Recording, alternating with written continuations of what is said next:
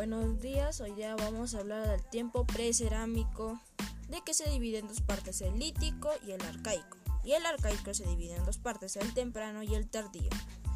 Vamos a ver, la diferencia entre el lítico, el arcaico temprano y el arcaico tardío.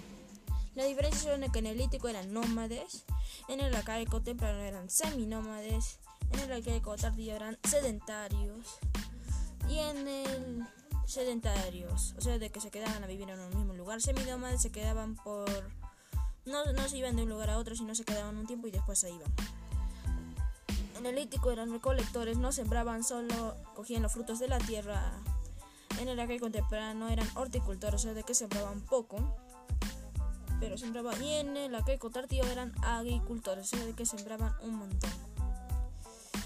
Entre los arcaicos, en el arcaico temprano se encuentran las poblaciones de, Nainchok, 8000 años antes de Cristo. Fue el primer cultivador de América. En, eh, en la segunda se encuentra el hombre tiqueterrero, 8000 años antes de Cristo. Fue, el eh, fue uno de los cultivadores también de que sembró frijoles, frijoles.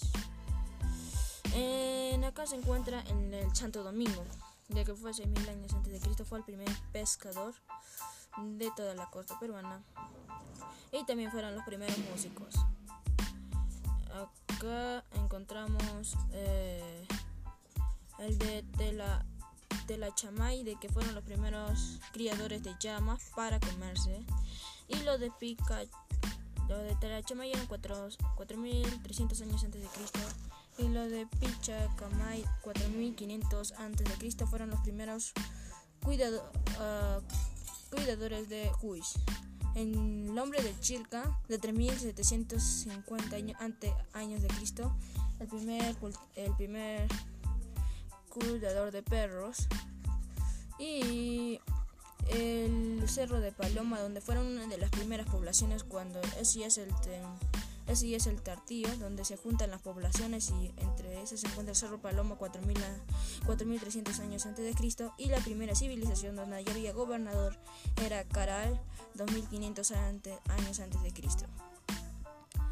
Eh, el hombre de Kotosh fue uno de los hombres de que 2200 años antes de Cristo no digamos que fue una civilización, pero civilización religiosa entre esos nada más.